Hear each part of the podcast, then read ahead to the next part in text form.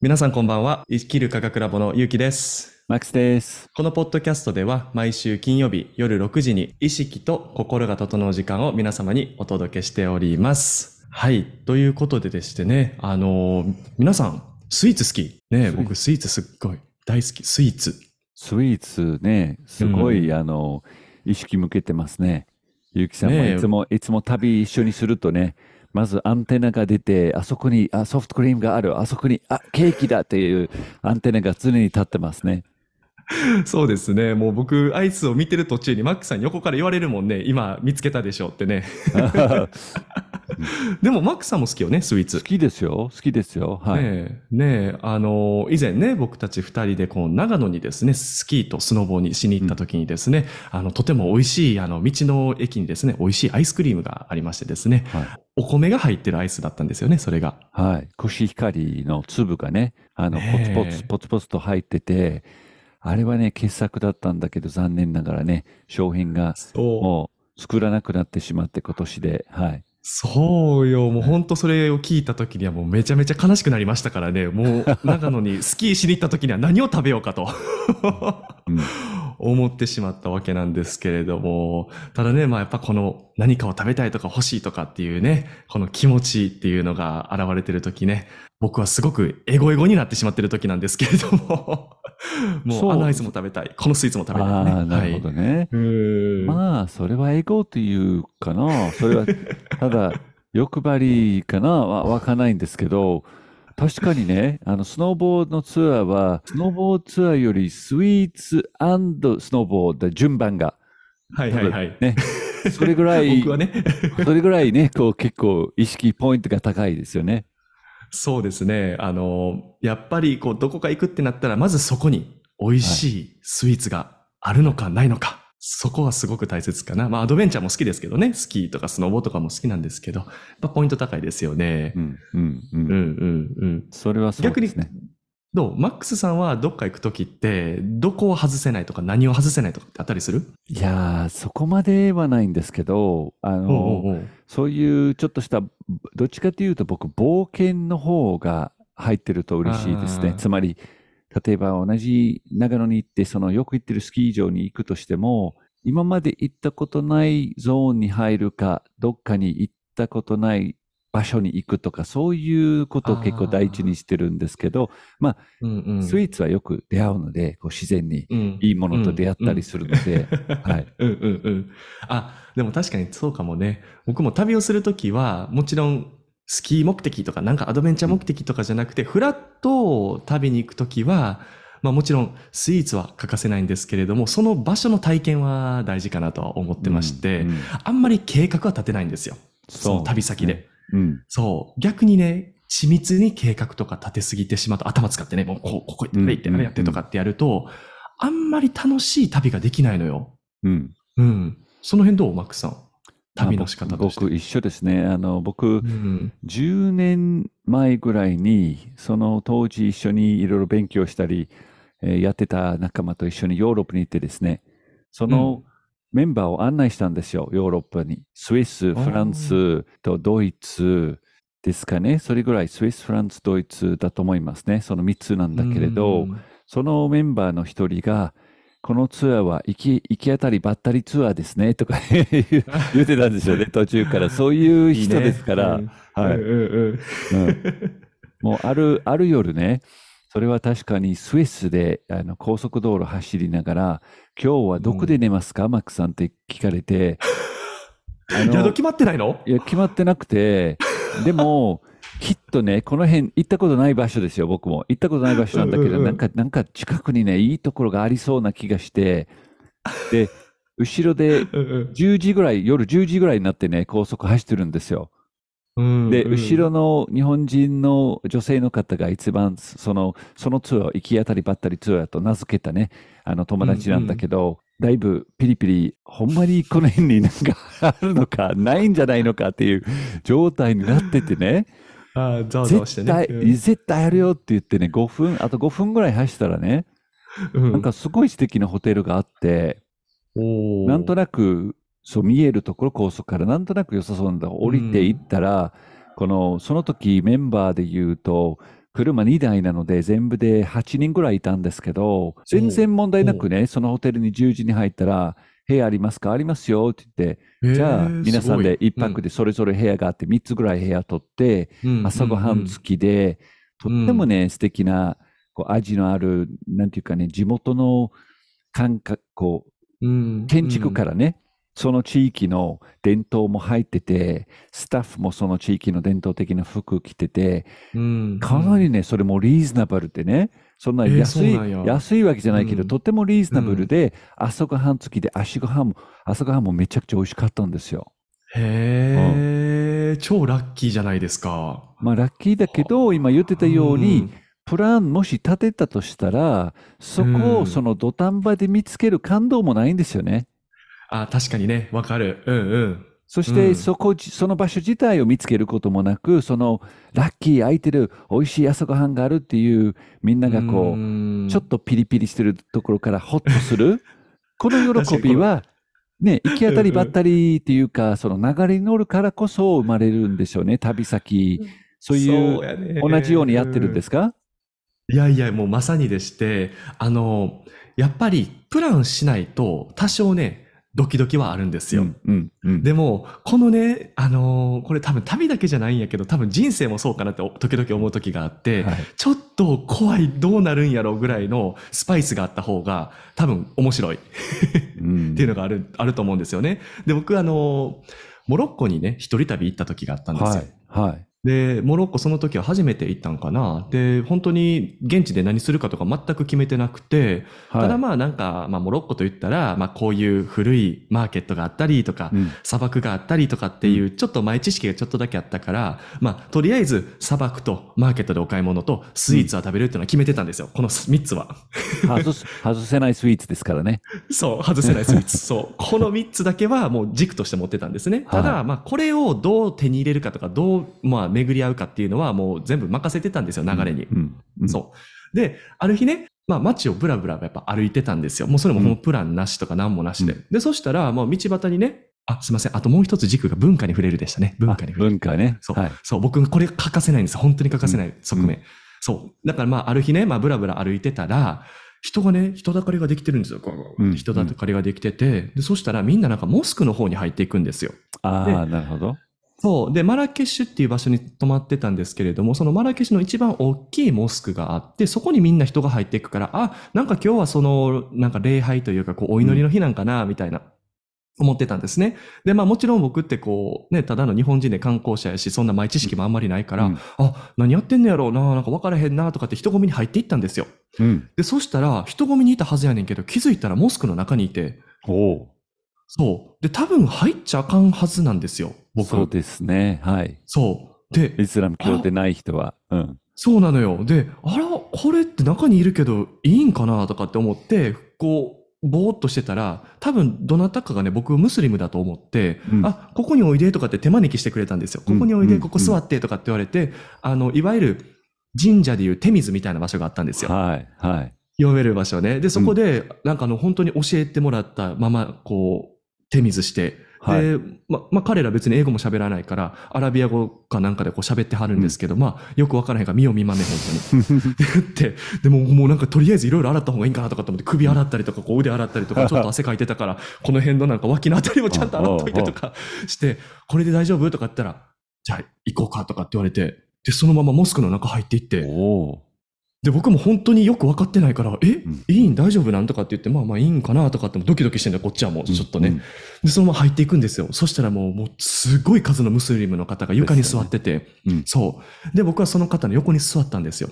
うん。でね、そしたら今度僕の目の前のムスリムの方が、後ろ振り向いて、君服ないん？服ないんかい？とかって言われて。うん。で、それも、あの、服って英語、あの、アラビア語わからないから、こう、まあ、見よう見まねでね、これ、うんうんないの？みたいな感じ？うん。言われたら、じゃあこれを君に貸してあげるよって言われて、ムスリムの衣装を借りたんですよ、そこで。おお素晴らしい。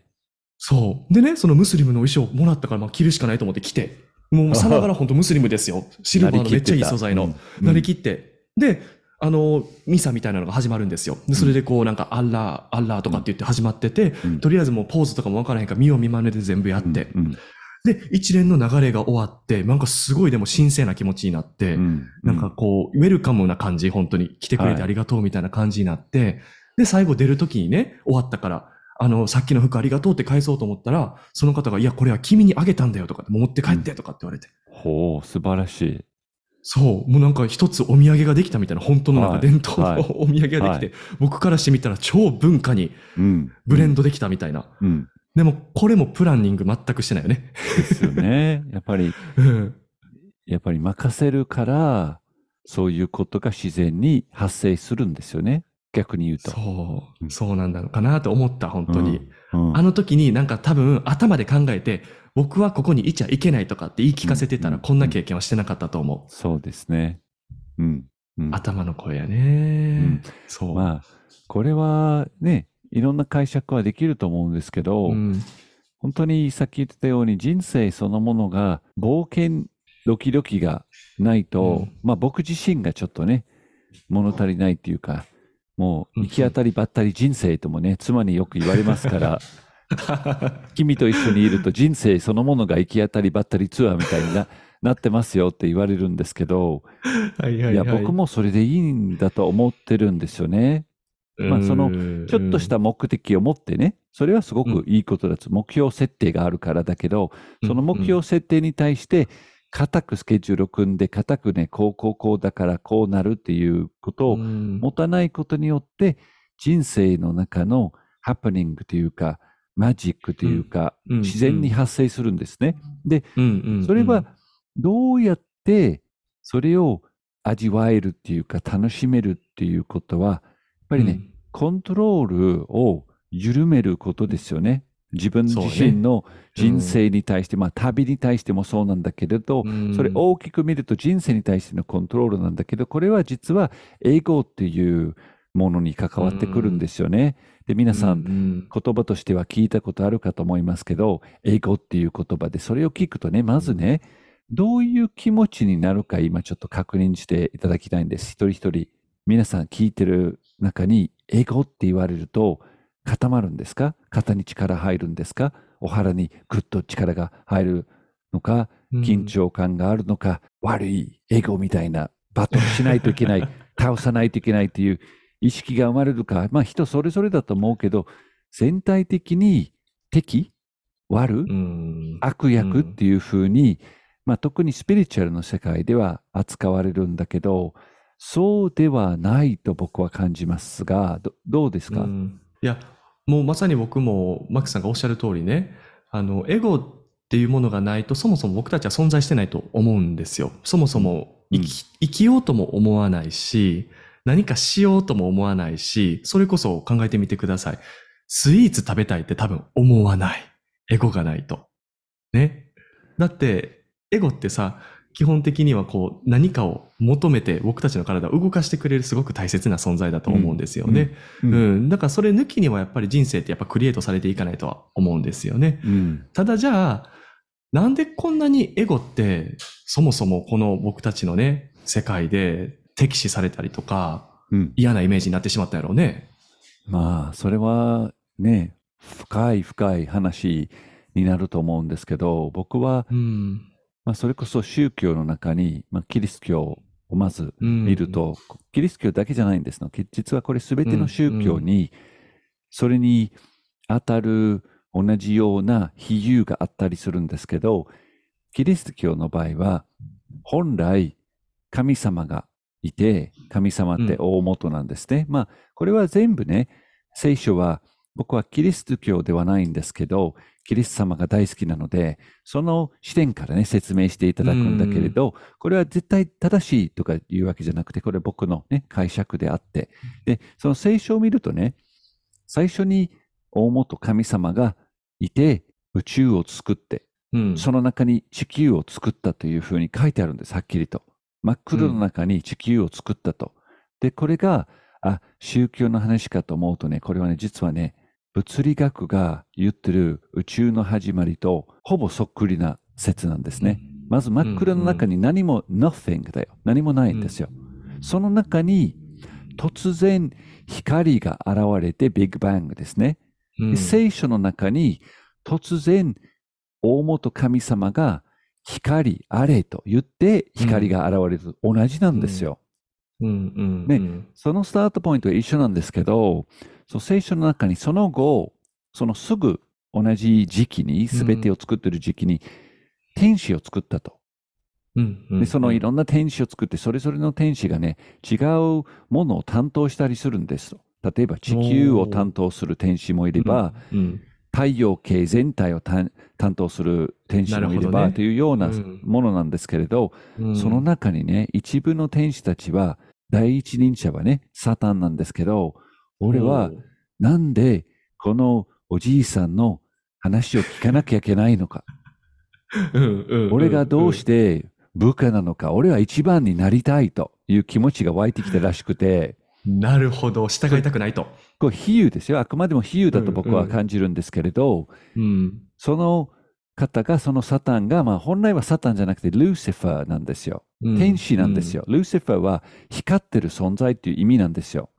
うん。でその人が俺は一番になるぞと決めて、いろいろとこう自分の世界を作ろうとしてると、これが神様にバレると、お前は素直じゃない、悪いことやってるんだって落としたんですって、天から。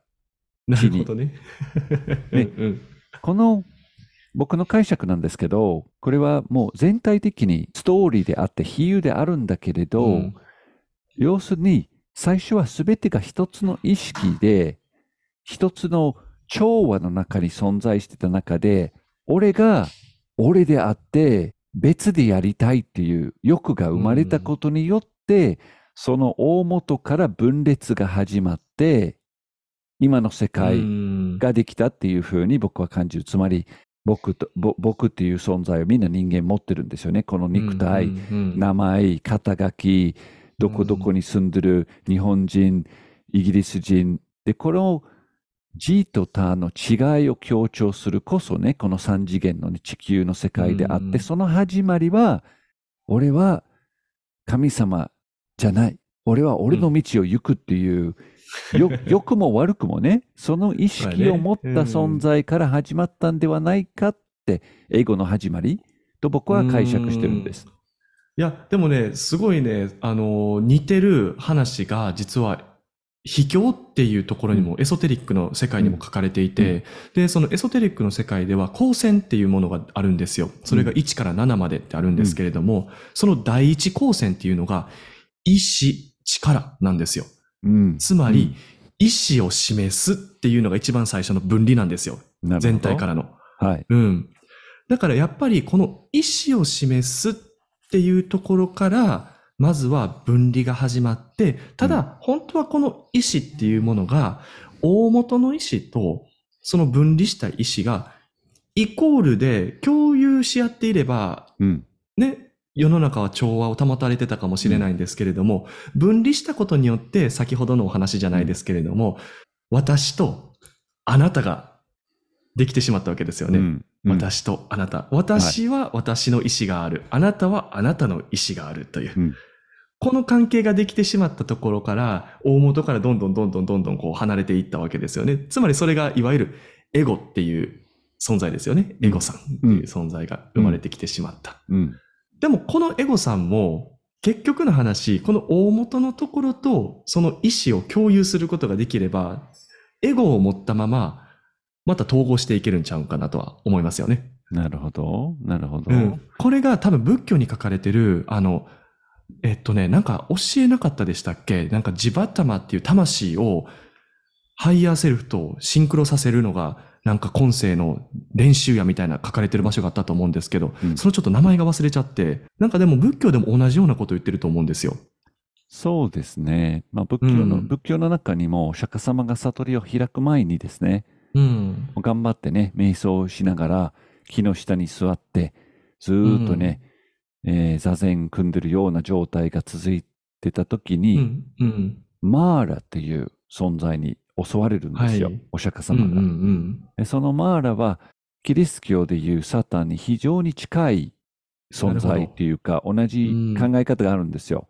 つつまり、自分と他は別であって、うん。別でいたいっていう欲があるんですよね。ね別の言い方すると、全部が一つに調和の中に統合されるのを抵抗する存在とも言えるんですね。うんなんだけれどうんうんうん一般的なスピリチュアルからすると、サタンにしてもマーラにしても悪っていうふうに解釈しちゃうんだけれど、最初の分離があったから、地球の冒険があって、最終的にその大元と再びつながった喜び、その調和をより深く味わえるっていう解釈もできるので、必然的な存在であると思うんですけど、うんそのお釈迦様の場合はですね、彼がずーっと瞑想に没頭してると、まずはそのマーラっていう存在がいろんな武器とうん。軍隊を持って襲ってくるんですね。ほうほうほう。で、それはもう燃えてる弾ね、火の玉とかね、いろんな武器を持ってそれを投げるんですよ。お釈迦様に。うんうんでこれも、これも比比喩だと僕は思うんですよ。うんうんなんだけれど、お釈迦様のじーっとね、してる、意識してる、呼吸してる、瞑想に没頭してるが、マーラが要は邪魔させたいんですね。その集中力を壊して、彼がそのその統合しようとしてるものを統合しきれないことをうん起こしたい。なぜなら抵抗してるんです。なぜなら、うんうん。俺は一緒じゃない。俺は俺だみたいない意識でいたいから、うんうん。ででも、どんな武器用意しても、どんなに襲いかかってもね、お釈迦様はね、びくともしないんですよ。動じないんですよ。なるほど、ね。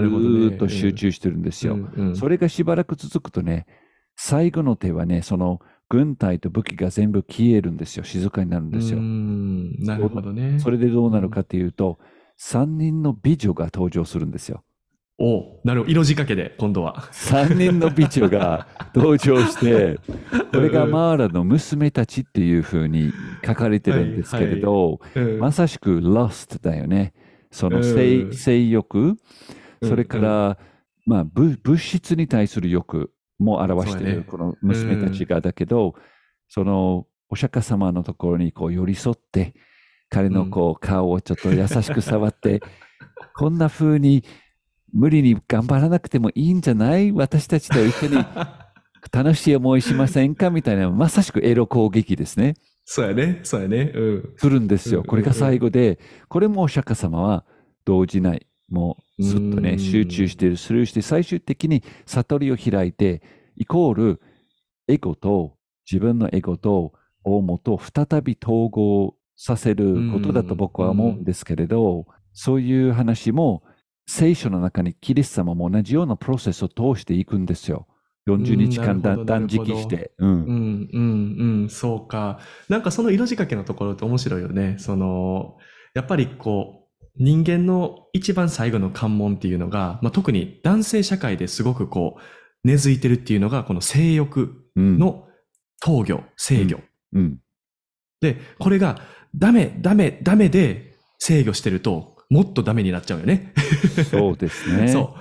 今の社会は多分そっちに向いてるよね。ダメと言いつつも、その甘い蜜もずっと出して、この葛藤をさせるみたいなね、男性のテーマではあるとは思うんですけれども、なんか聖書の創世記、ジェネシスうんのリンゴも実は性欲を表してるっていうふうに聞いたんやけれども、そうですね。そういう解釈もできるんですよね。はい。みたいですね。ねええだからなんかあれも同じようなことを表してるよねってちょっと思って。うん。うん。うん。うん。だから結局スタートがそれなのであれば、やっぱ終わりもそれなのかなと。ああ、なるほど。はい、はい、はい。そう。だからもうカバラと一緒ですよね。スタート始まって降りていって、また上がっていくじゃないですか。うんだから結局なんかそこに戻っていって、最後、性、性欲の性っていうのが、その、なんていうの、あの、違う感じなのかなっていう性っていうのは耳、口書いて王の性。はい、はい。聖なるの性ね。はい、あっちに昇華させることがはできるのか。うん。いなるほどね。はい、はい、うはん。そこがエゴにとっての最後の関門。い。かもしれませんね。これもね、あの、面白いことに、現代風にも同じようなことがあるんですよね。現代風に言えば、ナルトが。最後の悪者が出てくるんですよね。で、ティーム7で戦うんですよね。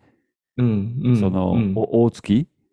そうね。で大月と戦うね。うんその時にね、最初に効く彼の攻撃は、その逆エロ術なんですよね。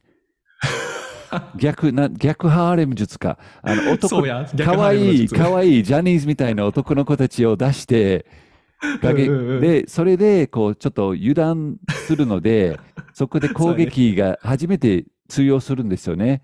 うんうん。なので、そうや。それはやっぱり、その、似てるんですよね。まあ、お釈迦様はそれに引っかからないんですけれどね。あの、そのストーリーの中に、ちょっと別だけど、やっぱり、このエエロっていうテーマと、その、自と他のテーマと、うん。その、一人の存在として俺は俺でいるっていうのもやっぱりすごいリンクしてるように感じますね。ぜひそれで呼吸法をね、皆さん最後に数分味わいたいと思いますが、いいですか？はい。はいお願いします。じゃあ、目を閉じて自分の呼吸に意識を向けます。入ってくる呼吸、出ていく呼吸を伸ばして、スローダウンして、自然に数時間を伸ばして、吐く時間を伸ばす。自分の肺に入ってくる呼吸を感じて、肋骨の動きを感じて、一つ一つの呼吸を味わう。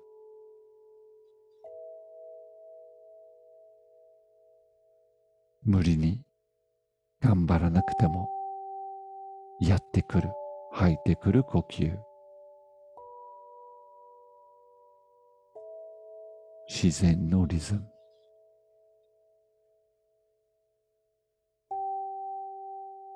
両手を胸の上に軽く乗せて、手のひらで心臓の動きを感じてみて、踏ん張らなくても、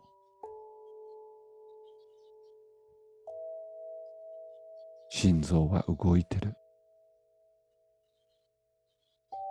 誰が、何が動かしているのか。大自然、生命エネルギーが自分の中に流れてる。入ってきてる。お金を払わなくてもいい。電池をつけなくてもいい。命が自分の支えてる。守ってるんです。安心して生きてる。生かされてる感覚を呼吸と一緒に味わって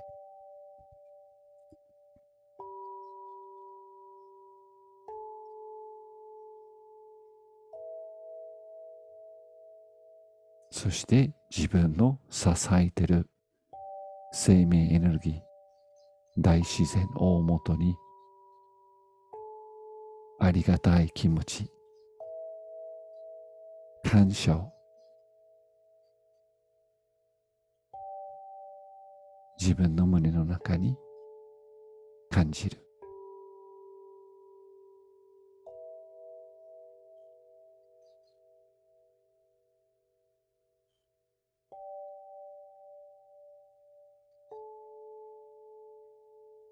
と三つのスローな呼吸、味わって、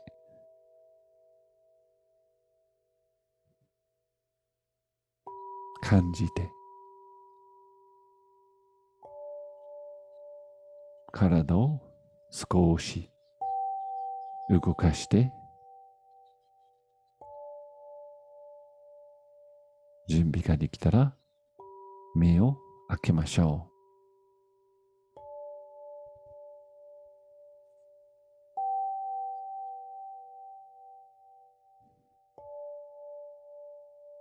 来週もぜひ、ポッドキャストの方聞いていただけたらなと思いますが、まあ、本日の生きる科学ラボはこれで以上にしたいと思いますので、また皆さん来週お会いしましょう。